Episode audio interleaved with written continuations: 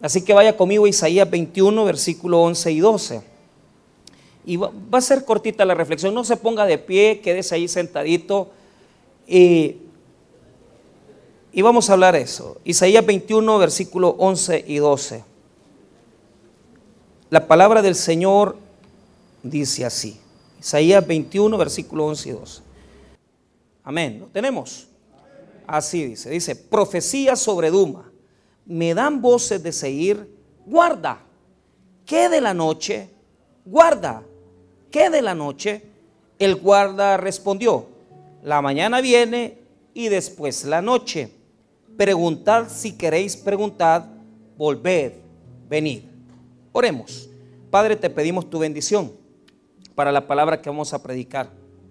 Desde ya, bendito Señor, oramos para que seas tú hablando a nuestros corazones.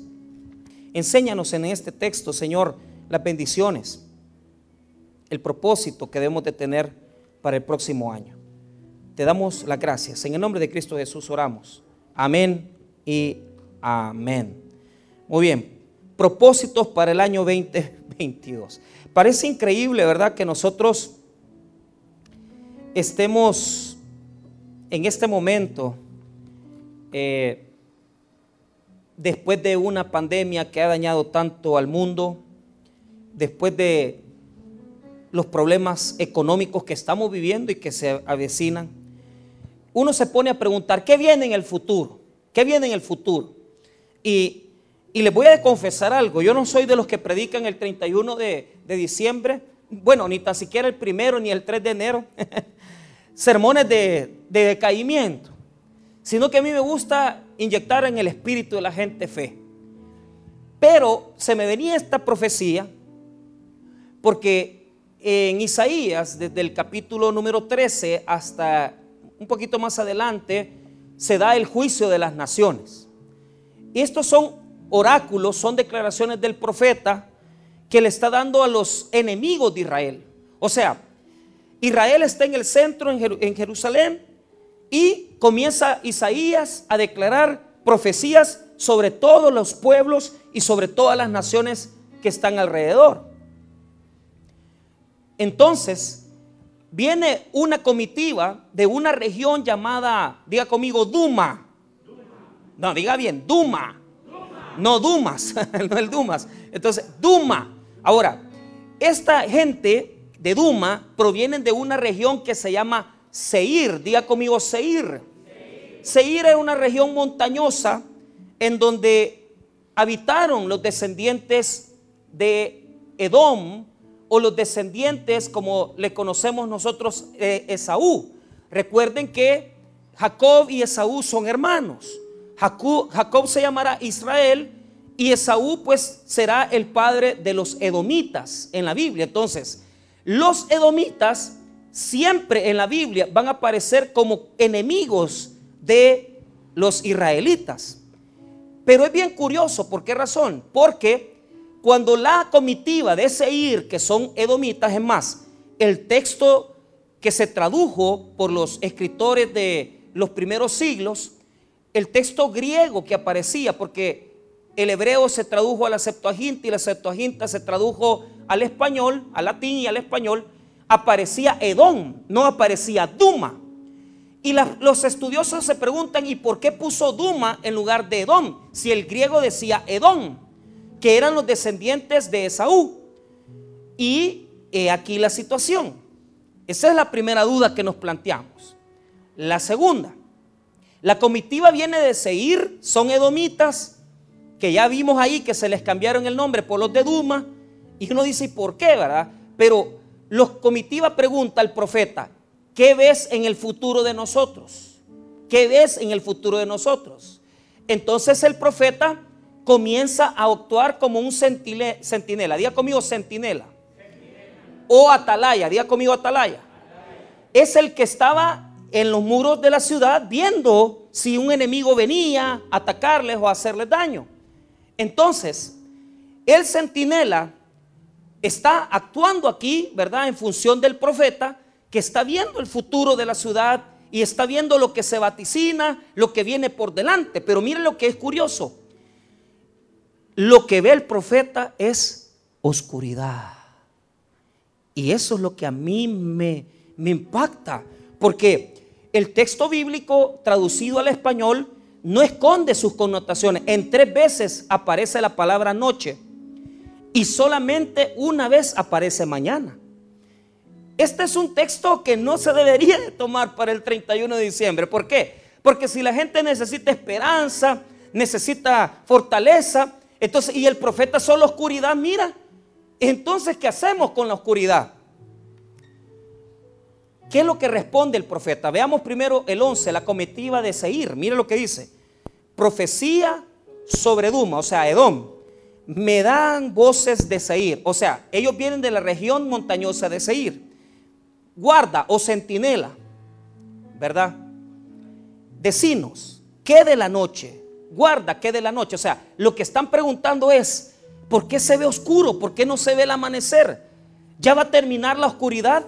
Y eso es lo que yo me comencé a plantear. Decía, ¿cuándo va a acabar esto? ¿Cuándo va a acabar lo de la pandemia? Entonces leyendo las noticias ahora dice, Bill Gates, que es uno de los que dominan el mundo, ¿verdad? Dice que lo más seguro es que pasemos el 2022 finales todavía peleando con esta cosa, ¿verdad?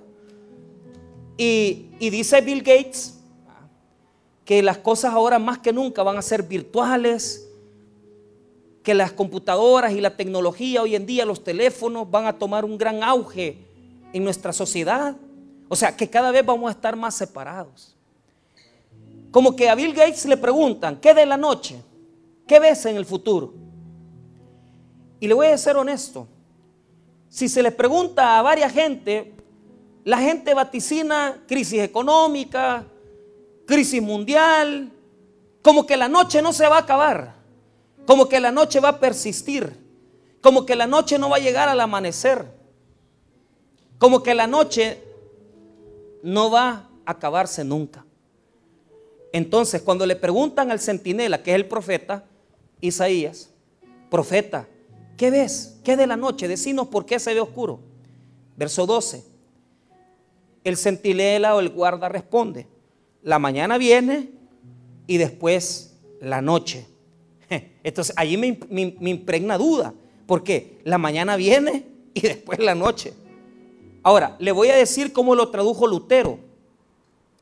Lutero en el, en el siglo XVI tradujo esta porción de la palabra así. La mañana viene, pero aún es de noche. O sea, Lutero dice, ya va a amanecer. Todavía es de noche, pero ya va a amanecer. Pero la pregunta que yo me hago, ¿qué es lo que quiso decir el profeta realmente con estas palabras? Y se la voy a traducir más claramente. Lo que el profeta está diciendo es que está oscuro, va a amanecer un poquito, pero se va a volver a poner oscuro otra vez. Eso es lo que está queriendo decir en hebreo. O sea, lo vuelvo a repetir, está oscuro, va a amanecer un poquito, pero se va a volver a oscurecer otra vez. ¿Sabe qué significa Duma? Duma significa silencio judicial, silencio de juicio. Solo escucha este salmo, Salmo 94, 17. Si no me ayudara Jehová, pronto moraría mi alma en el silencio. Duma es silencio. ¿Por qué los escritores de la Biblia, Cuasidoro de Reina y Cipriano de Valera, le pusieron en lugar de Edom Duma? Porque el profeta no quiere decir el futuro porque guarda silencio ante la oscuridad, ante la penumbra. ¿Qué dicen ustedes? Tenemos que guardar silencio, tenemos que esperar que se haga más oscuro. ¿Qué dicen ustedes, iglesia, Taber Cojute? Que el futuro que se vaticina es oscuro y que no hay luz y que si va a amanecer un poco pero va a volver a estar oscuro. ¿Qué dicen ustedes, pueblo de Dios? Yo les voy a explicar qué es lo que significa esta profecía los edomitas habían hecho daño. Solamente usted va a copiar la cita. Eso está en Abdías. No lo busque. Abdías 1, es solo un capítulo, versículo 10 al 14. Y usted me va a decir, ¿qué es lo que habían hecho estos señores? Solo se lo voy a, a mencionar. No quiero que, que usted se pierda ahí. Escuche lo que dice. Por la injusticia, por la injuria a tu hermano Jacob, te cubrirá vergüenza y serás cortado para siempre. El día que estando tú delante, llevaban extraños cautivos su ejército y extraños entraban por sus puertas y echaban suerte sobre Jerusalén, tú también eras como uno de ellos, pues no debiste tú haber estado mirando en el día de tu hermano, en el día de tu infortunio. No debiste haberte alegrado de los hijos de Judá en el día en que se perdieron, ni debiste haberte jactado en el día de la angustia. ¿Qué es lo que les está acusando en Abdías 1, verso 10? Les voy a explicar. Los edomitas se habían burlado de sus hermanos, de los israelitas, porque cuando vino la invasión, ellos, los edomitas, se burlaron y no les ayudaron, sino que en lugar de ayudarles, se burlaban de la desgracia de ellos. O sea, los edomitas han sido malos hermanos y se han reído de la calamidad de otro, no le han ayudado a su prójimo y en lugar de bendecir, han quitado bendición. Porque ellos pudieron haberle ayudado a los judíos, pero no les ayudaron. Al contrario, se quedaron viendo sin hacer absolutamente nada. Los edomitas son malos hermanos. Los edomitas son malos hermanos. Pero aquí viene la clave del texto. Entonces, pastor, ¿por qué se ve oscuro y claro? ¿Por qué primero se ve oscuro y claro? Quiero que note algo. En Isaías 21 siempre en la profecía anterior, se vuelve a hablar del centinela, se vuelve a hablar del profeta que ve hacia el futuro. ¿Y de qué está hablando en el capítulo 21, primera parte? Está hablando de los babilonios. Y mire lo que ve el profeta en la visión de Babilonia. Mire lo que dice el verso 4, Isaías 21, 4. Se pasmó mi corazón el horror que ha intimidado la noche de mi deseo se me volvió en espanto. Ponen la mesa, extiende tapices, comen, beben, levantaos, oh príncipes, ungid el escudo. Porque el Señor me dijo así, ve, pon centinela que haga saber lo que vea. Y vio hombres montados, jinetes de dos en dos, montados sobre asnos, montados sobre camellos, y miró más atentamente. Y gritó como un león, Señor, sobre la atalaya estoy yo continuamente de día y las noches enteras sobre mi guarda. Y aquí vienen hombres montados, jinetes de dos en dos. Después habló y dijo, cayó, cayó Babilonia y todos los ídolos de sus dioses quebrantó en tierra. Vaya, capítulo 21, versículo 4 al 9 me dice que el centinela ve juicio. Ya vienen los jinetes, vienen a conquistarte Babilonia porque vas a caer Vas a ser destruida Babilonia porque sos idólatra. Pero mire bien, muchos han visto el oráculo de Duma como algo bien malo, bien negativo. No, es al contrario. Es que hay personas que si le preguntan al profeta, lo que se ve en el futuro es que les va a ir mal, como en Babilonia. Mire, hay gente aquí que mire, y quitemos todo tipo de misticismo y quitemos todo tipo de religiosidad. Si es que no se necesita, hermano, que usted le ande consultando al pastor. No se necesita que le consulte al profeta. Se nota que le va a ir mal. Deje de estar pensando que porque vamos a ir al 31, vamos a ir a recibir la bendición del pastor de la Santa Cena. Discúlpame, eso lo tuviste que haber buscado desde enero del año pasado.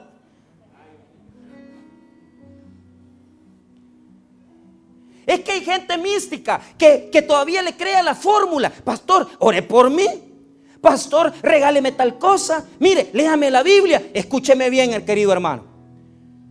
Si usted no deja su idolatría, si usted no deja su desobediencia, le voy a decir algo. Su futuro es como los de los babilonios. Vienen los jinetes. Vienen los jinetes. Y vienen a capturar tus finanzas, tu salud, tu situación religiosa. Y por más que haya venido, es que yo estuve el 31 de diciembre, es que no importa que estuviste el 31, el problema es que tu corazón no está con Dios. Pudiste haber estado en este lugar, pero si tu corazón no está con Cristo, A menos que en esta tarde tú te arrepientas y digas, he vivido una vida un poco desordenada, este año no logré mis metas, este año no logré las cosas que anhelaba. ¿Por qué no las logré? Porque aunque le preguntabas al centinela, ¿cómo ves mi futuro? Jinetes se avecinan, los jinetes están al frente, vas a caer, porque no has querido corregirte. Las cosas tan sencillas como querer casarte por la iglesia para que tu familia tenga mayor bendición, querer seguir viviendo acompañado. Cosas sencillas como no congregarte porque no a donde congregarte, porque no sabes si estar en el Táber o estar en otro lado. Es que mira, no importa donde te congregues. Lo importante es que adores al Señor y reconozcas que sin Cristo nada podemos hacer. ¿Y qué es lo que hace la diferencia? Nuestra conexión en Jesús. Pudiste haber celebrado y venir aquí todos los días de culto, pero si tu corazón no estaba en Cristo, sino que venía religiosamente, solamente a ver a alguien, solamente a ver qué es lo que conseguías en la iglesia, un negocio, una mujer o un hombre, yo no lo sé, entonces eso no es relación con Dios. No te jactes tampoco si has estado desde el mes de enero hasta el diciembre. Es que el problema aquí no es si has venido al culto. El problema es si tu corazón está conectado con el de Dios, con el de Cristo. El problema aquí es si tenés en tu casa un cuarto para adorar al Señor. El problema es si en la noche en tu familia leen la Biblia y oran juntos. El problema es si tenés un espacio en la madrugada para arrodillarte a hablar con Cristo. Ahí está la comunión con Cristo y la victoria del 2022, señores. Pero mire bien, esto es lo que yo le quiero decir. No me dé carreta tampoco. Eso no es amor a las almas, esa es preocupación. Porque cada vez que vengo a predicar, yo me aflijo, me tiemblan los pies, las piernas. ¿Por qué? Porque yo sé que venir a hablar aquí, hermano, hay responsabilidad. O sea, no es solamente, ay, que el pastor, no, no, no, es responsabilidad. Pero vea, ¿cuál es la promesa que yo le voy a hacer? Y que la Biblia nos dice.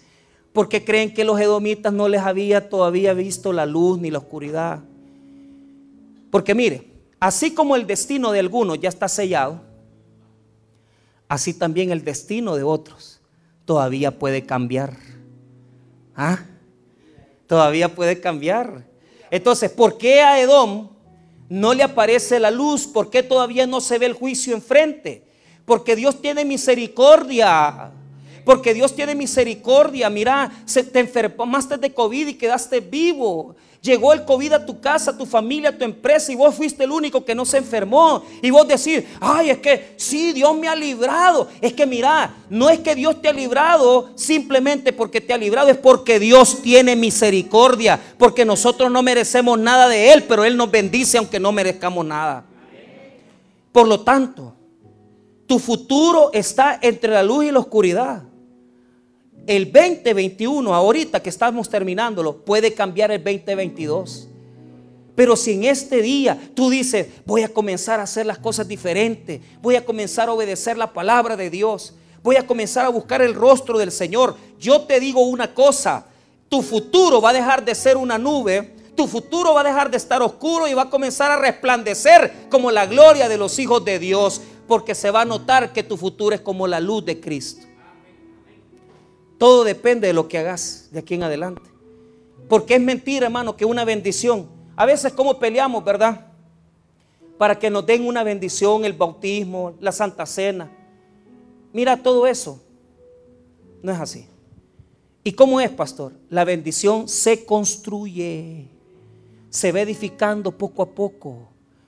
Se va edificando desde el primer culto del año, desde, el primera, desde la primera noche. Hoy a las 12 de la medianoche, cuando te estés comiendo las 12 uvas y estés oyendo las campanas de la iglesia están sonando, anunciando que el año... mira, deja la cerveza, deja el trago, agarrarle la mano a tu mujer y decirle, mira, te prometo que aunque sea un bolo desgraciado, voy a comenzar a ir a la iglesia por amor a Dios y por amor a vos.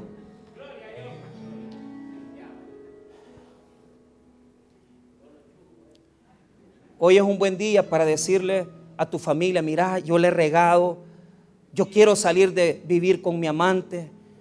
Quiero comenzar a arreglar mi vida y quiero tomar la decisión de ir a la iglesia y comenzar a arreglar las cosas con Dios.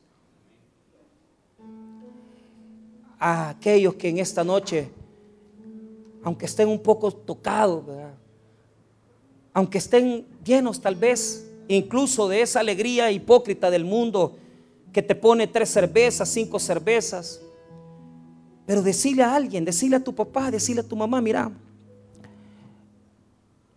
yo te quiero decir algo. Ya no quiero ser igual. Perdóname por lo que he hecho este año.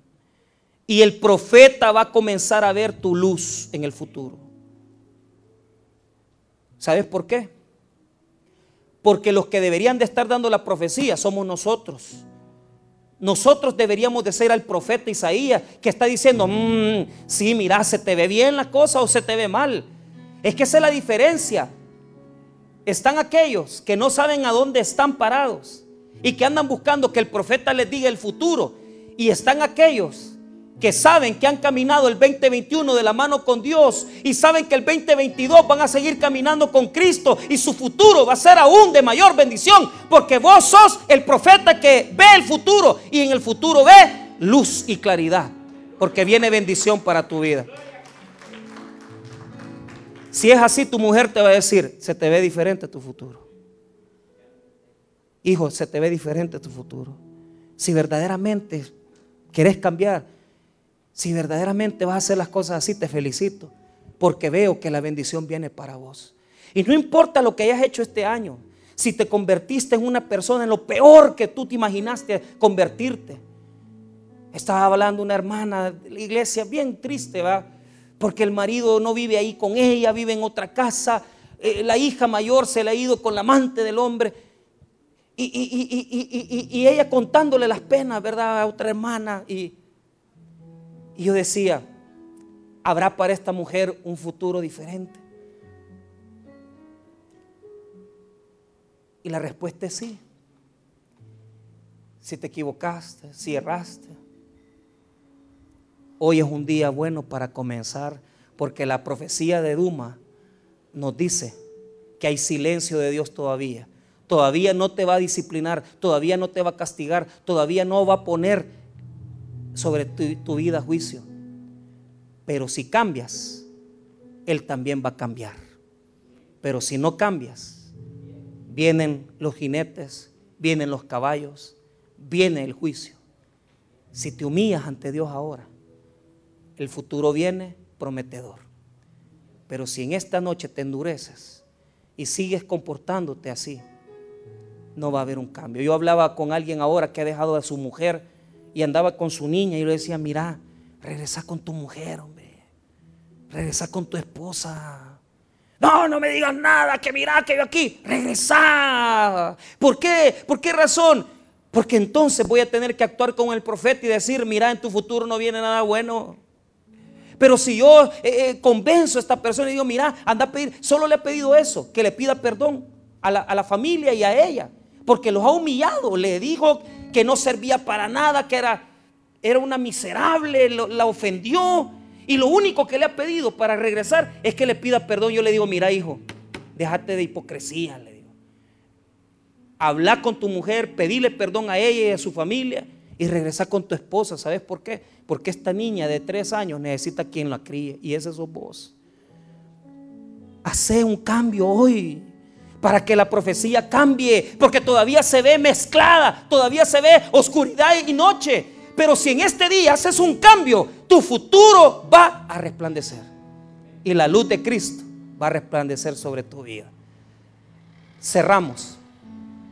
La última parte de la profecía. Mira lo que dice. Versículo 12. El guarda respondió, la mañana viene y después la noche.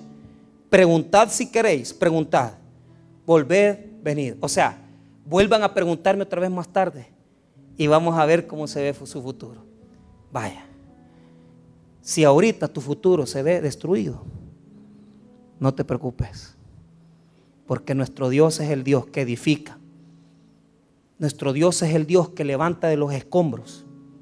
Nuestro Dios es el Dios que aunque nuestra vida en este momento esté hecha a pedazos, Él es el Dios que vuelve a tomar nuevamente el barro y comienza a hacer una nueva vasija. Si en este año te perdiste, te destruiste, no te preocupes porque estás en las manos del alfarero y Él va a hacer una nueva vida para ti.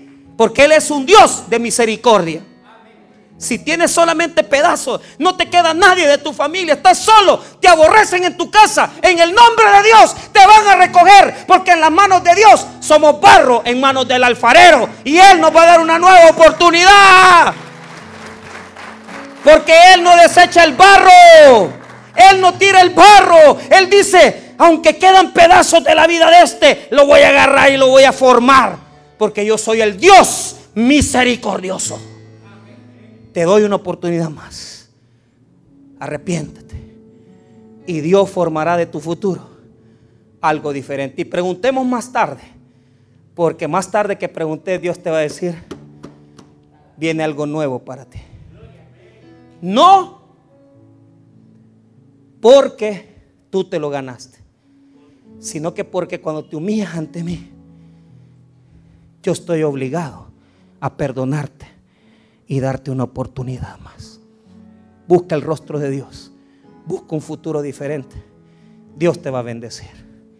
La profecía de Duma dice, ¿viene oscuridad o viene la luz? Todo depende de ti y si buscas a Cristo como el verdadero Salvador de tu vida. Vamos a orar.